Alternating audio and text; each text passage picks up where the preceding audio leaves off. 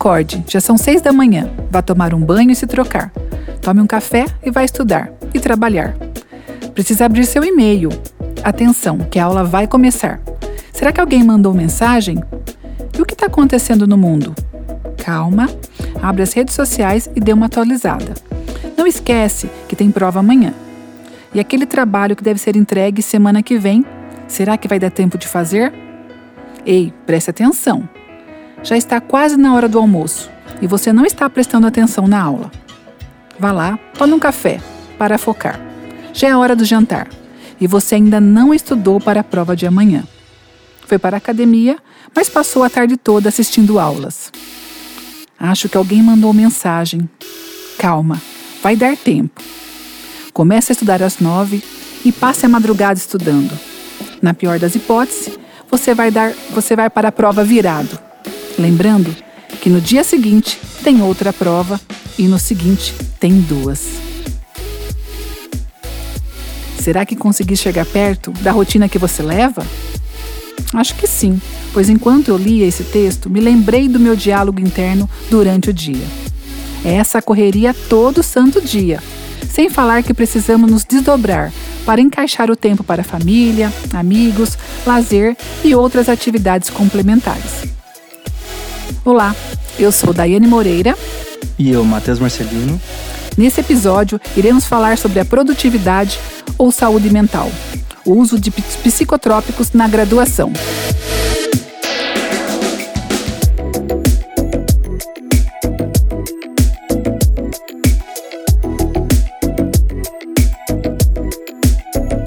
Nossa vida tem se tornando cada vez mais agitada e precisamos ser multitarefas o tempo todo para dar conta de tanta demanda. A todo momento estamos expostos a diversos estímulos, tratores que tiram nossa atenção. Um e-mail aqui, outra notificação ali, tenho de chegar minhas mensagens no WhatsApp, responder a conversa no Instagram e e-mails.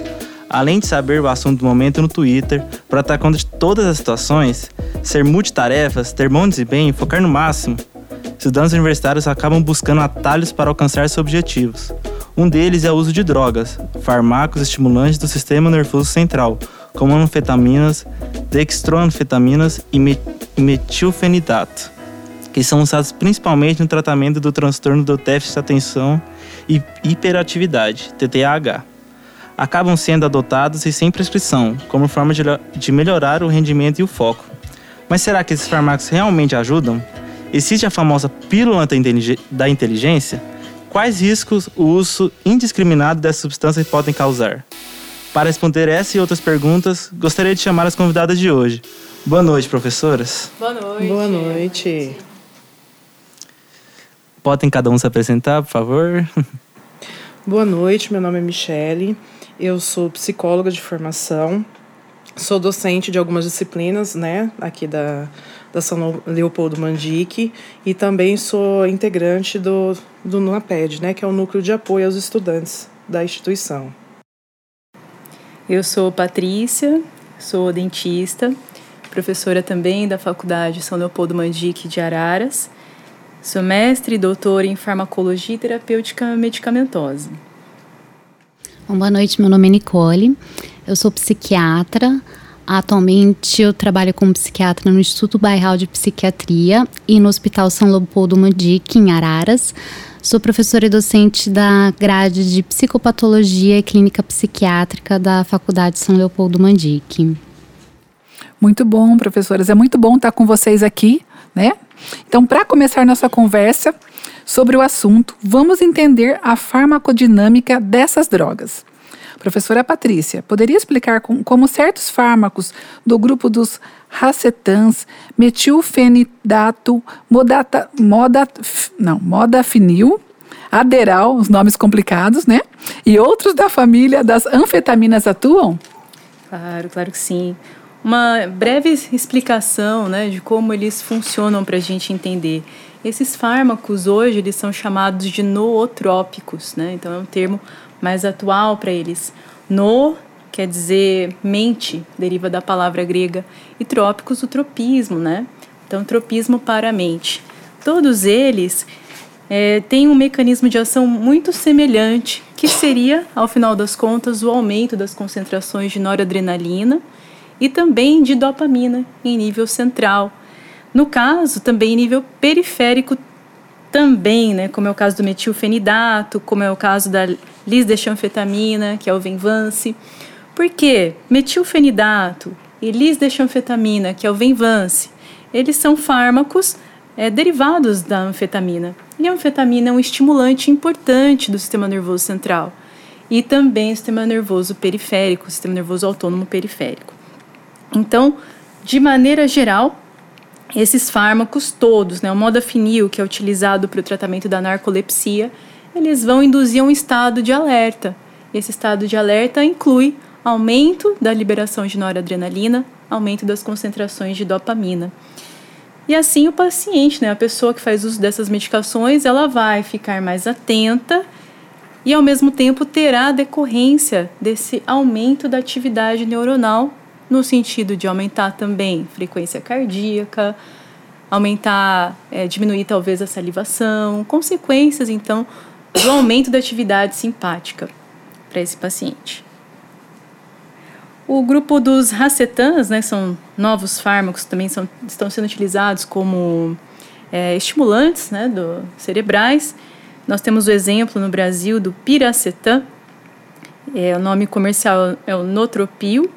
Eles também apresentam esse mecanismo de ação semelhante, ainda precisam estudar, serem estudados, né, com relação a esse mecanismo para aumentar efeito cognitivo mas eles de maneira geral também aumentam a, a excitação neuronal, já que liberam glutamato, aumentam a liberação de acetilcolina e também atuam então, nessa forma, estimulando a atividade cerebral, facilitando processos de neurotransmissão e assim são fármacos que caracteristicamente vêm com aquela propaganda de que melhoram memória, de que melhoram racionalização, né, pensamento. Não, ótimo, ótimo. Agora que deu para ter uma noção da farmacologia desses medicamentos, eu vou entrar num assunto tanto quanto delicado, né, polêmico. Hoje em dia falamos de TDAH, hiperatividade, desordens cognitivas e muitas outras. Professora, professora Nicole, será que hoje em dia esses diagnósticos estão sendo banalizados e qualquer comportamento de dispersão da atenção já é classificado como uma alteração neuropsíquica? pessoas que não, preci não precisariam das medicações e acabam fazendo uso devido às indicações dos fármacos teriam algum efeito de melhora da cognição? Bom, falar um pouquinho sobre a banalização em si, né? Eu percebo que a banalização não é observada no profissional que foi capacitado, treinado e está habilitado para reconhecer e identificar condições e transtornos que, provoca, é, que provocam né, um impacto negativo na saúde mental de uma pessoa. A banalização é muito mais observada dentre as pessoas que desconsideram que qualquer substância que a gente vai utilizar e colocar dentro do nosso organismo tem seus benefícios e também tem seus riscos. E essa, essa banalização acaba levando a comportamentos de usar medicações por conta própria, sem uma indicação bem estabelecida e que tenha um respaldo na literatura de que aquela medicação para aquela condição tem evidência científica comprovando a sua efetividade. São pessoas que fazem uso dessas medicações sem um monitoramento, sem uma supervisão contínua de possíveis efeitos colaterais de intolerabilidade que a gente pode observar, né? Então, falando um pouquinho da formulação diagnóstica no contexto da psiquiatria, né? Uh, quando uma pessoa procura um psiquiatra, muitas vezes o que ela vai desejar é resolver um problema. E neste contexto, né, muitas pessoas têm um problema de eu não consigo focar a minha atenção, eu não consigo prestar atenção na aula. Minha produtividade está baixa. E eu, como médica, vou formar com aquela pessoa um time, vou trabalhar em conjunto dela para resolver esse problema que ela me trouxe. Então, o primeiro passo é identificar o que explicaria a gênese, o que explicaria o desenvolvimento deste problema. Para isso, eu vou fazer uma anamnese, fazer um conjunto de perguntas do que está acontecendo na vida da pessoa agora, como foi sua história de desenvolvimento no passado, para chegar numa formulação diagnóstica adequada. Então, vou dar um exemplo. Prejuízos do processos atencionais podem sim fazer parte de um quadro que é conhecido como transtorno do déficit de atenção e hiperatividade. Esse transtorno, né, a gente vê que a instalação desse sintoma de desatenção ocorreu numa fase inicial do desenvolvimento da pessoa, ocorreu durante a infância dela e não vem de maneira isolada. A criança é uma criança que não consegue focar atenção na aula, se dispersa com facilidade, perde objetos com muita frequência e vem com comitância com um conjunto de sintomas que fazem parte do domínio da hiperatividade e impulsividade. São crianças conhecidas por serem agitadinhas, inquietas, não toleram permanecer longos períodos sentadas, por exemplo. Elas não conseguem prever riscos de uma maneira condizente para a idade. Não é de se esperar que uma, idade, uma criança de 8 anos ache uma boa ideia escalar uma estante da própria casa. Então, são crianças que se envolvem com frequência em acidentes. E faz parte do tratamento de TDAH o uso de estimulantes a partir de determinada idade, quando a gente tem uma comprovação desse diagnóstico, em conjunto de estratégias não farmacológicas, né, acho que o nosso psicólogo pode irá depois falar um pouquinho mais dessas estratégias, para diminuir o sofrimento que essa pessoa causa. O diagnóstico tem que ser adequado, porque TDAH que não é corretamente tratado vai levar a um aumento do risco dessa pessoa vir a desenvolver um transtorno de ansiedade, vir a desenvolver um transtorno de humor com um episódio depressivo, está muito relacionado ao transtorno por uso de substâncias, que já começa a ficar bem evidente nas fases pré ou puberal da pessoa. E não há nenhum exame na psiquiatria que, que indique que existe aquele transtorno. Os exames vão me auxiliar a excluir outras causas. Então, vocês entendem que, além do TDAH, eu posso ter outras condições que vão apresentar um prejuízo atencional. Uma pessoa ansiosa, que está a todo momento com a mente ou no futuro, com preocupações, com pensamentos do tipo e se aquilo, e se isso, e geralmente é se e se catástrofe.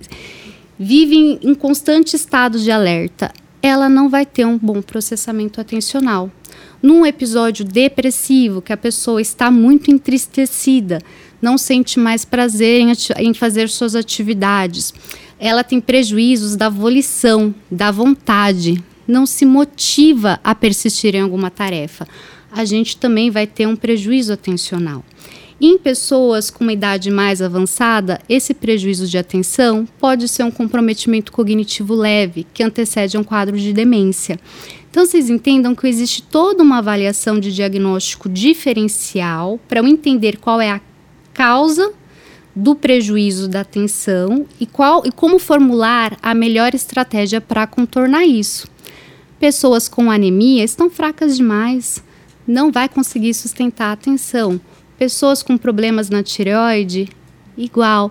Por isso que em muitas ocasiões o psiquiatra vai pedir uma série de exames laboratoriais para auxiliar nessa formulação diagnóstica. Acho que eu falei muito, sou tagarela. Alguém quer Não, fazer tá alguma ótimo, colocação? Não, e é interessante, né, o que a Nicole está dizendo, que assim, a gente tem muito essa questão da medicalização. Né? Hoje em dia a gente vê que as pessoas procuram muito mais é, um tratamento medicamentoso né, do que procurar uma psicoterapia, que poderia ser uma alternativa muito mais leve né, e muito mais saudável do que já entrar diretamente no uso da, da dos medicamentos.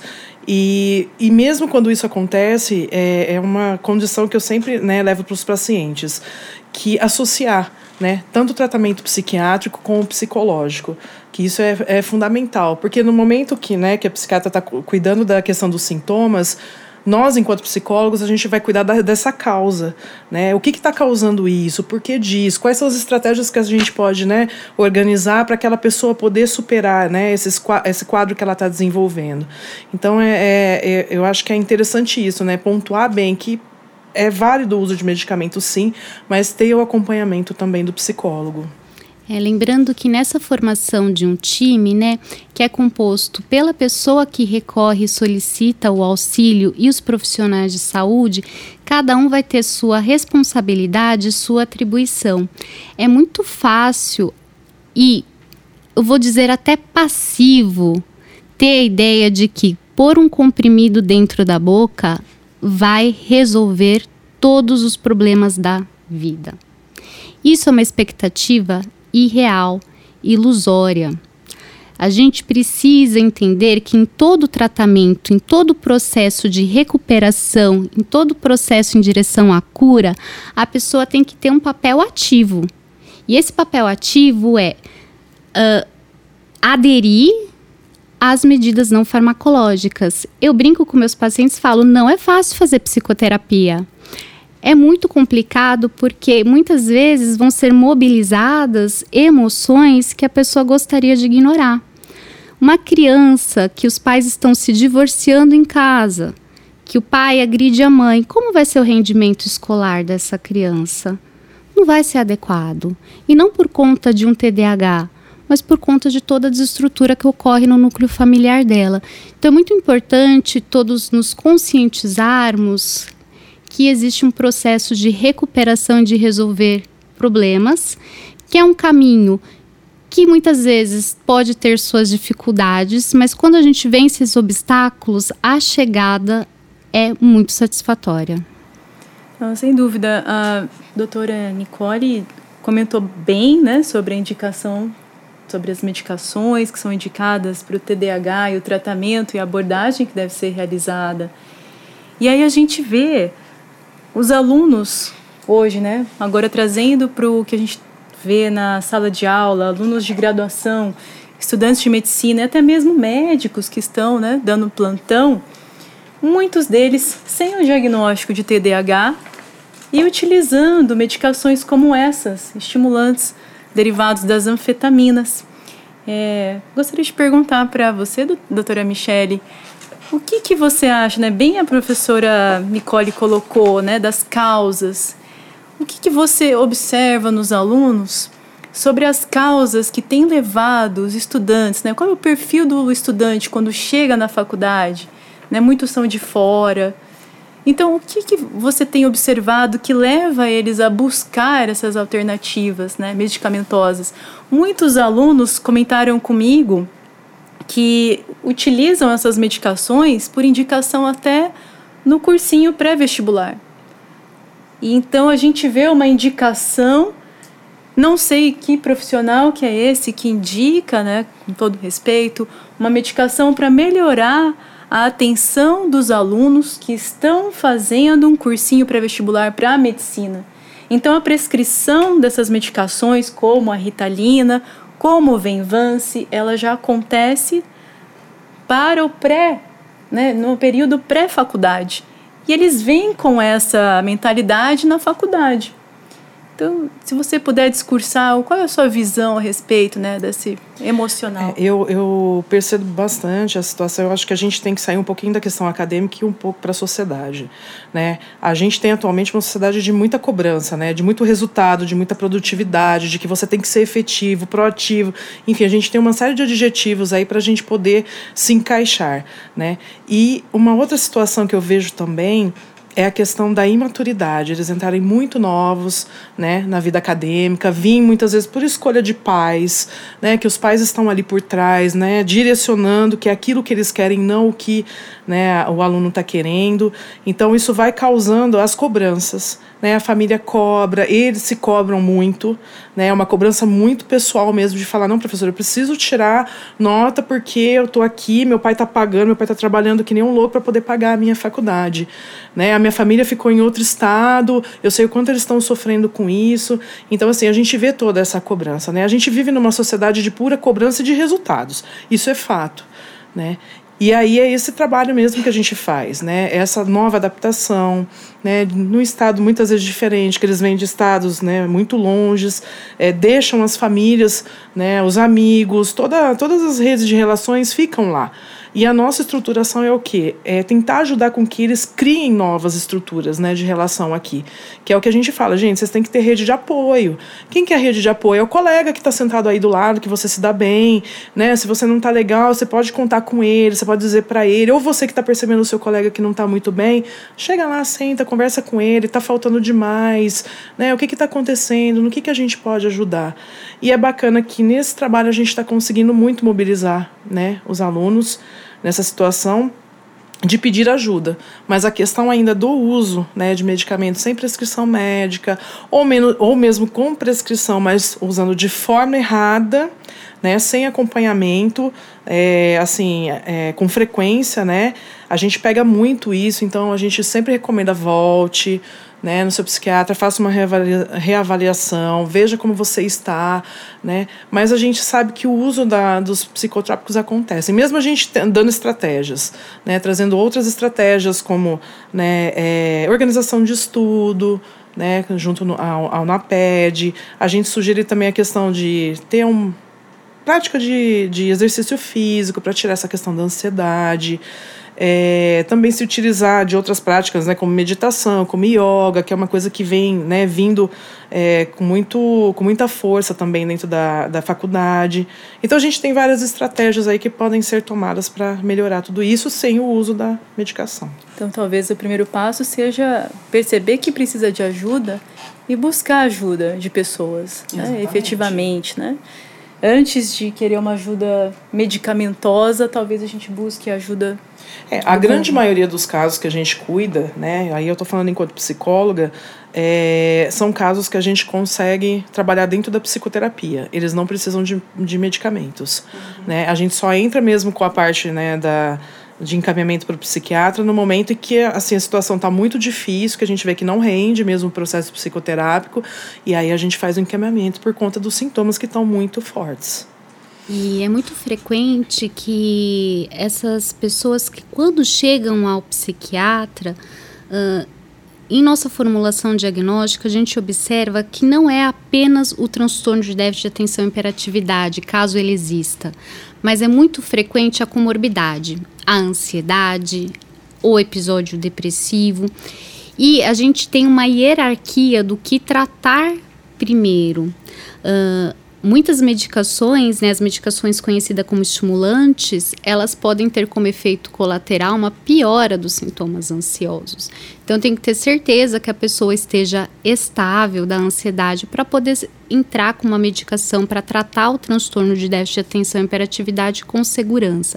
Chamar também a atenção de que o uso das smart drugs, da pílula da inteligência, atualmente nos estudos é conhecido como doping acadêmico. E lembrar que os estudantes de medicina tendem a ser muito competitivos competitivos com colegas. Então, ao saber que tem um colega recorrendo ao uso de uma substância para aprimorar o rendimento dele, o estudante vai desejar esse mesmo auxílio. Por isso que a gente tem esse momento, então, para alertar dos riscos envolvidos no uso indiscriminado dessas substâncias. Muito bom, viu, a resposta de vocês aqui. A gente vai se empolgando, pensando desde os amigos que estamos, assim, que está do nosso lado, né? A gente vai ouvindo as histórias e toda a fase de mudança né, que o, o adolescente, o estudante né, enfrenta para entrar na, na universidade. Mas, assim, além da medicação indiscriminada, também existe a questão do uso de drogas é, consideradas né, até lícitas, né, que seria ali o tabaco né, e o álcool. Aproveitando aqui, então, vou falar sobre um, um estudo de revisão integrativa de acerca da prevalência do uso de drogas em estudantes de medicina, mostrou que dentre as drogas listas mais utilizadas está o álcool, seguida do tabaco, e a associação a comportamentos de riscos como não uso de preservativo, maior número de parceiros sexuais e dependência de jogos de azar, internet, envolvimento em acidentes de trânsitos e brigas. O mesmo estudo mostrou também que o uso de drogas ilícitas, sendo a primeira delas o uso da maconha, cocaína, cocaína sendo mais prevalente em estudantes de eh, outros países como Chile, e medicamentos sem receita médica, que de certa forma acabam sendo ilícitos. Quanto ao uso dessas substâncias, quais as consequências do uso desses medicamentos a curto e a longo prazo?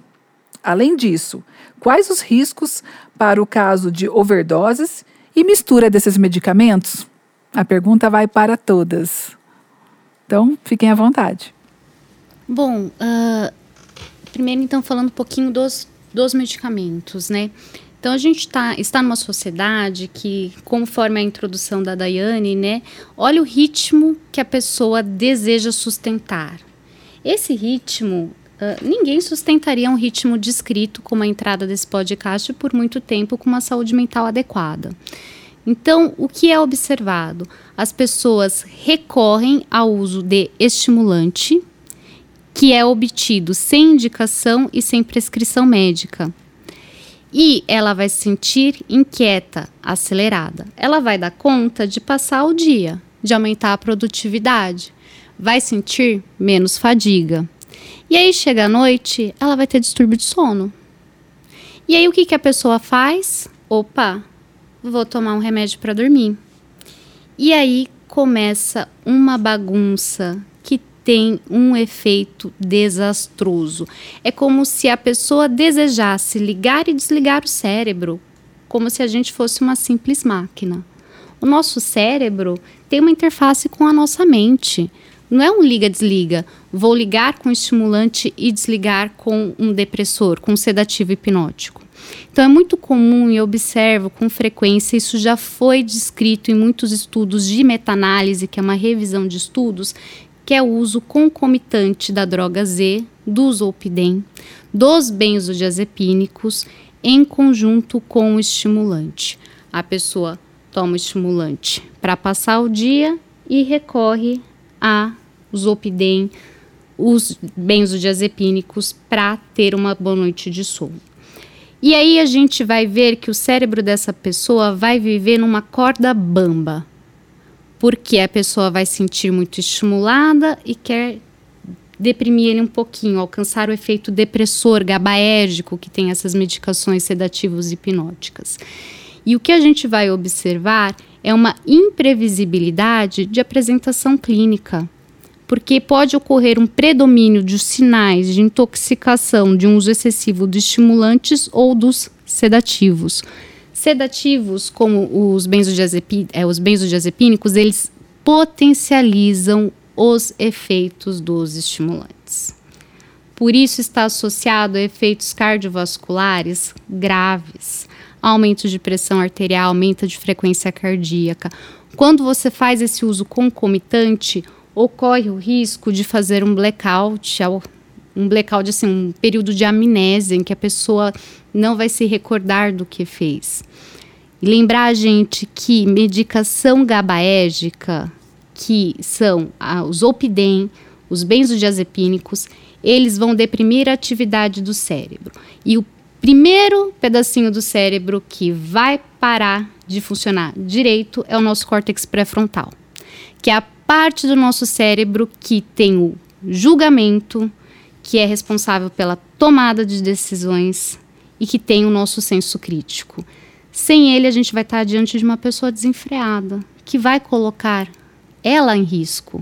Se essa pessoa se coloca a ter uma direção irresponsável, ela vai colocar outras pessoas em risco. Então a gente, a mistura dessas substâncias são muito desastrosas para a pessoa em si, para as pessoas que a circundam. Tá? O efeito é, bola de neve, né? Bola de neve. O efeito bem, bem bola de neve.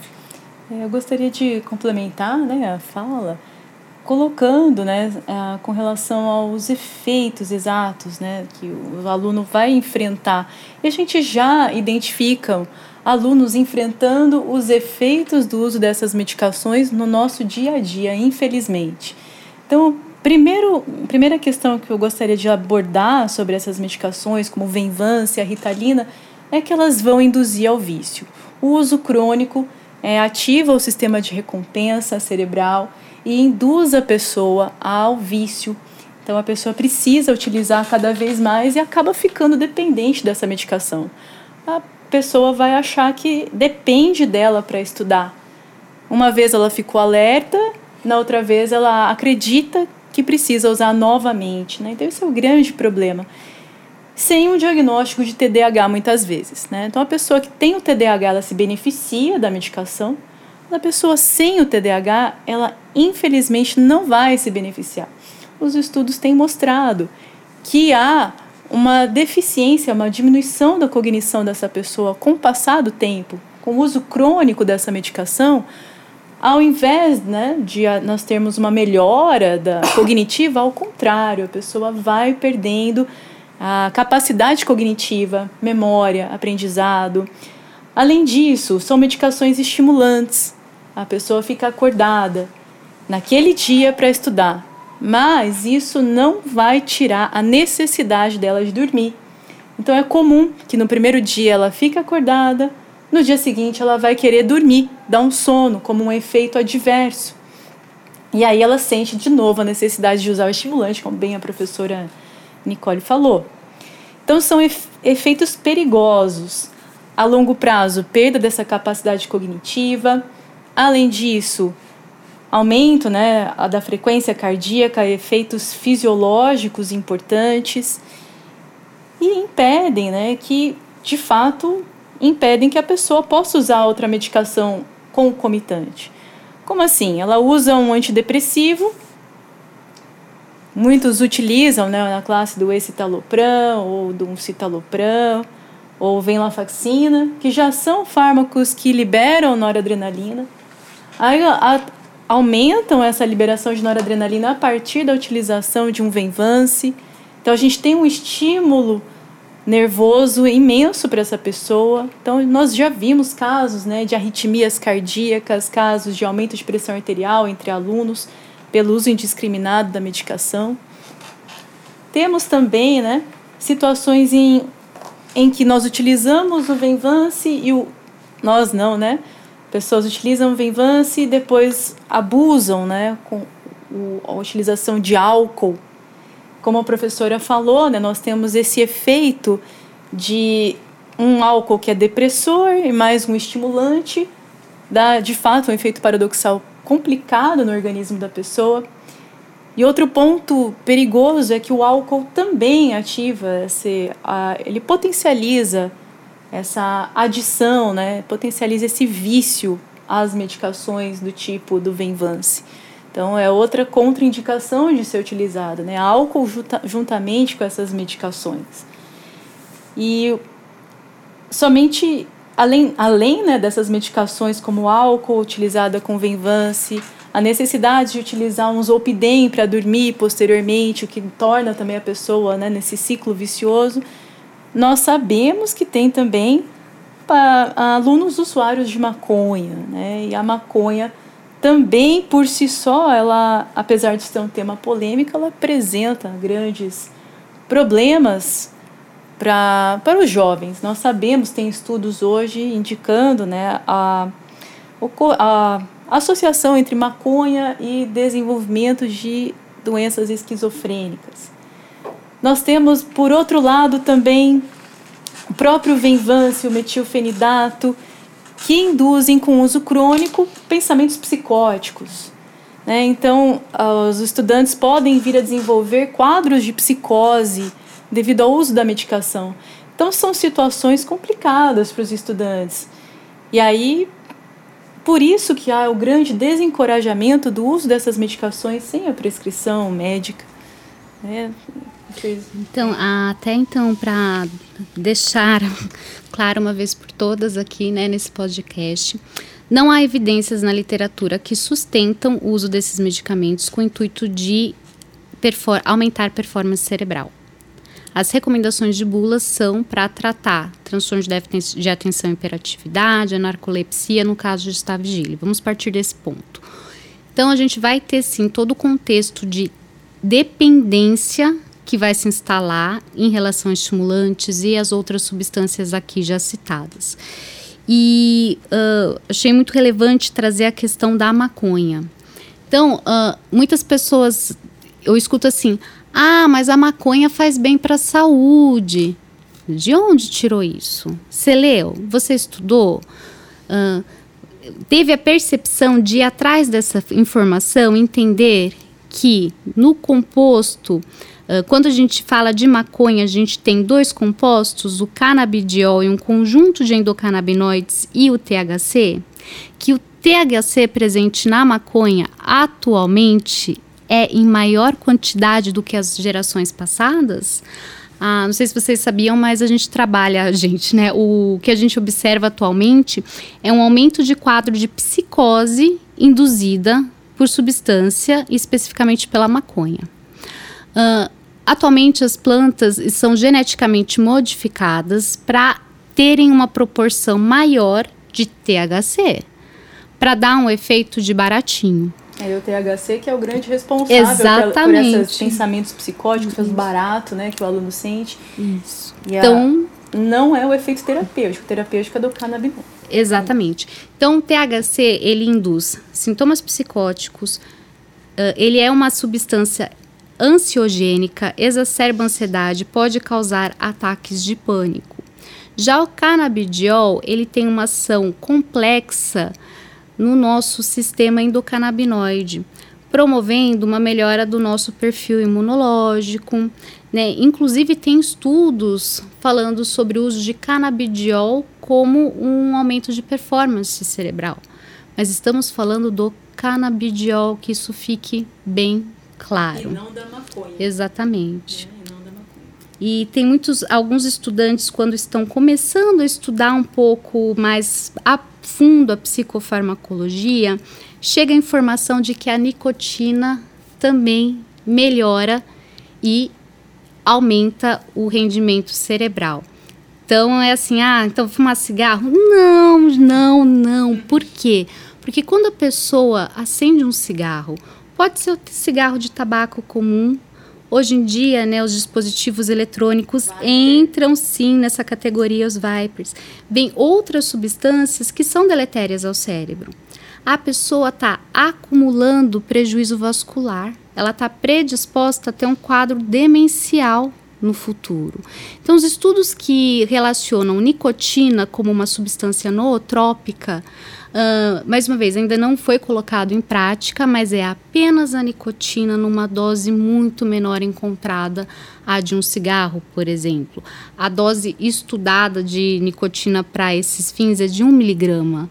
Um maço de cigarro, ah, assim, o padrão é, seria 21 miligramas de nicotina. Então, é uma dose bem baixinha ao longo do dia. Então, eu sempre falo, tomem cuidado com as informações que chegam procurem as fontes, vejam se há riscos ou se é aquilo mesmo que está sendo uh, vendido como uma ideia, né? A nicotina é uma substância tóxica, será que vale o risco? É, o risco de se fumar, ela por si só é uma substância tóxica para o organismo. Uhum. É, não vale a pena. Ainda mais por ser, né, uma concentração muito baixa, como você bem colocou, né? Exatamente. São estudos que ainda não foram reproduzidos uh, na, na, no aspecto clínico mesmo, porque existem sim efeitos deletérios em relação à nicotina na membrana vascular, em endotélio, em outras uh, partes do organismo, né? E finalizando nossa conversa, muito obrigado. Eu gostaria de indicar um documentário excelente sobre esse assunto, disponível na Netflix. Se chama Take Your Pills. Vale muito a pena assistir possui opinião especialista e você pode aprofundar o que ouviu nesse podcast. Professoras, vocês gostariam de complementar alguma coisa, qualquer coisa que gostariam de falar? Eu acho interessante né, é, levar em consideração, quando a gente está falando de estimulante, esse estado de alerta né, é constante que a pessoa fica quando ela faz a utilização. É, e uma coisa que eu sempre é, pontuo muito, a questão do sono. É extremamente importante, né, porque é a partir do sono que a gente consegue tem a memorização, né? O aprendizado. Então eu estudo, estudo, estudo, fico a noite inteira acordado, chego na prova e tomo bomba. Mas por que eu estudei? Não, você não descansou, seu cérebro não conseguiu reter aquela informação, aquela informação não foi para memória de longo prazo, né? E aí a gente, a gente vai diminuir a questão, né, do, dos picos do, do sono REM, que é, é o sono que faz com que a gente descanse mesmo, que a gente consiga né, desligar o nosso cérebro naquele momento.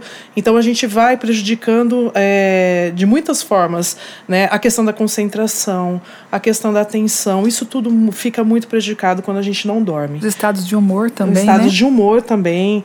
Então é, é, é muito amplo, né? Então, ah, eu vou ficar acordado para estudar, vou tomar um estimulante não, vamos descansar, né? Vamos, vamos se programar, vamos fazer, criar estratégias no sentido de ter um cronograma de estudos, né? Que é o que nós lá, né, do NAPED oferecemos.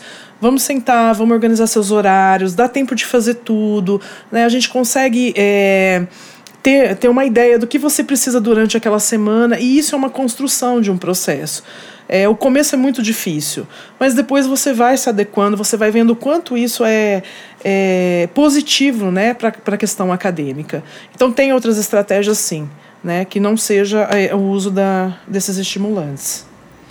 Até acrescentar mais estratégias, uh, não farmacológicas, né? Então, como já foi citado aí, uma, uh, medidas de higiene do, so, do sono são muito importantes.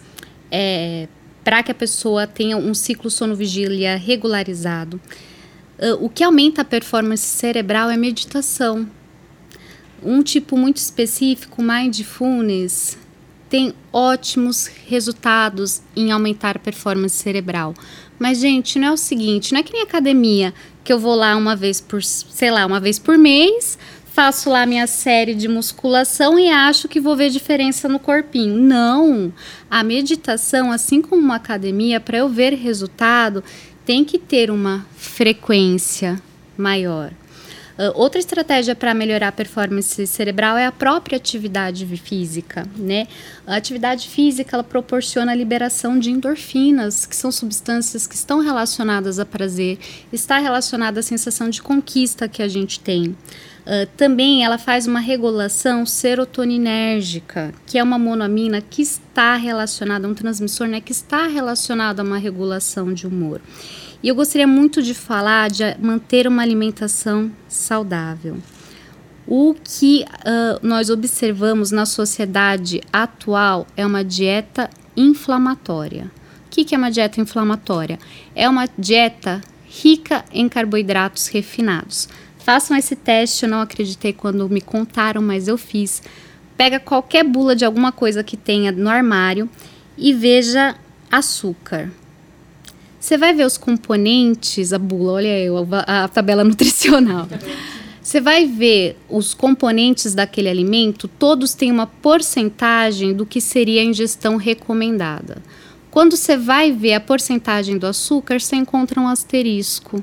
Aí você fala, ué, por que esse asterisco? Porque não existe uma quantidade segura para o consumo de açúcar.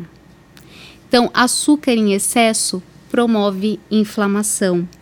Lembrar que a alimentação tem tudo a ver com o funcionamento do nosso intestino. E o nosso intestino é o nosso segundo cérebro. A gente tem um eixo intestino-cérebro.